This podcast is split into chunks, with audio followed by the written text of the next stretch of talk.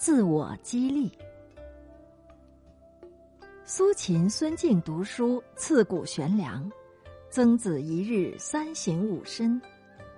祖逖每日闻鸡起舞，匡衡夜读凿壁偷光。在人生的过程中，每个人都要有一些自我激励，所以一个人要规定自己：一，每天说一些欢喜的话，激励自己不要悲伤；二，每天做一些利人的事。激励自己融入群众里。三，每天读一些益智的书，激励自己增长智慧。四，每天审视圣者的慈相，激励自己增加内心的善美。做人要自己力争上游，如果自己都不来自我激励，只靠别人的帮助，力量实在是微乎其微。所以，一个人每天在激励自己的时候，可以觉今是而昨非，可以效法圣贤而见贤思齐，可以立志奋发向上，可以发愿不达目的誓不罢休，可以读名人传记与古人为友，可以日行一善与功德为邻，可以广交善知识，亦能受其影响。以此来激励自己的进步。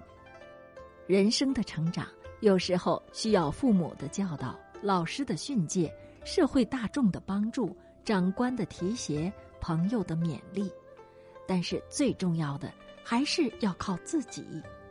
如果自己都不激励自己，光是依靠别人，就如自己的身体，血管里的血液是自己的，是自发的营养。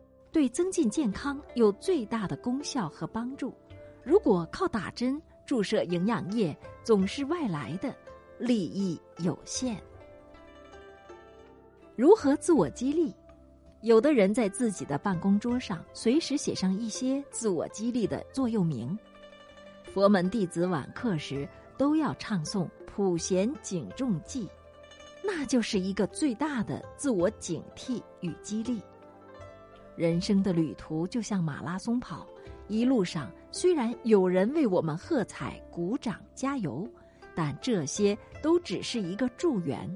真正的力量还是要靠自我散发勇敢，提升力量向前。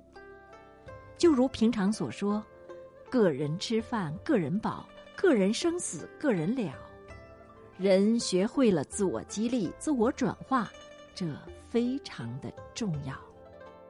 各位听众朋友，您收听到的是星云大师所著《应变生存之道》，今天播出的是自我激励，感谢收听，明天再会。